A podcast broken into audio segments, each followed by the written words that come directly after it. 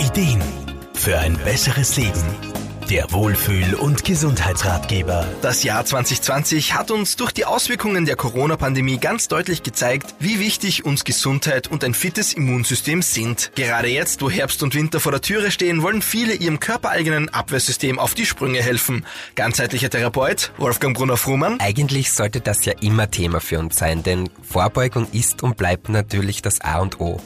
Wenn wir unserem Immunsystem was Gutes tun wollen, dann sollten wir auch immer an unseren Darm denken. Zwar ist das Immunsystem ein sehr komplexes System aus vielen Teilen, aber der Darm, der nimmt eine zentrale Schlüsselrolle ein denn an die 70 bis 80 Prozent aller Zellen, die Antikörper bilden, die befinden sich in der Darmschleimhaut. Oft wird unserem Darm und unserer Verdauung wenig Aufmerksamkeit geschenkt. Außerdem sind Beschwerden in diesem Bereich eher ein Tabuthema. Sogar bei Ärzten und Therapeuten erzählen Patienten von sich aus oft nicht von Verdauungsproblemen, sondern klagen erst auf Nachfrage über ihr Leid. Leider ist das so, deshalb spreche ich das gerne oft an. Denn seien wir uns ehrlich, es ist doch eines der natürlichsten Themen überhaupt. Und wenn der Darm wieder gut gut funktioniert, kann sich das auf viele andere Symptome positiv auswirken. Wissenschaftliche Erkenntnisse zeigen, dass sich unser Darm, im Speziellen unsere Darmflora, auf vieles im Körper auswirkt.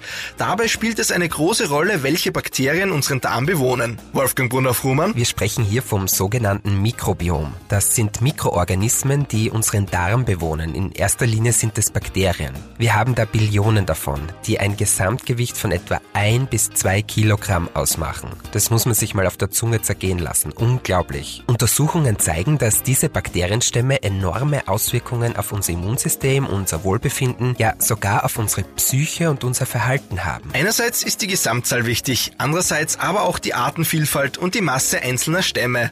Umwelteinflüsse, Stress, aber vor allem unsere Ernährung und die Einnahme von Medikamenten können die Balance unserer Bakterienstämme im Darm aus dem Gleichgewicht bringen. Solche Einflüsse können wir nicht immer verhindern, aber wir können zum Beispiel regelmäßig regelmäßig für unseren Darm sorgen, indem wir zum Beispiel ballaststoffreich essen, Zucker und Fleisch eher reduzieren und immer wieder mal Darmkuren machen, die reinigend und aufbauend wirken. Am besten davon Experten beraten lassen. Der gesunde Darm ist die Wurzel aller Gesundheit, sagte schon Hippokrates 300 vor Christus. Schauen wir also auf ihn und starten mit einem gesunden Darm in einen fitten Herbst. Markus Kopatsch, Serviceredaktion. Der Wohlfühl- und Gesundheitsratgeber.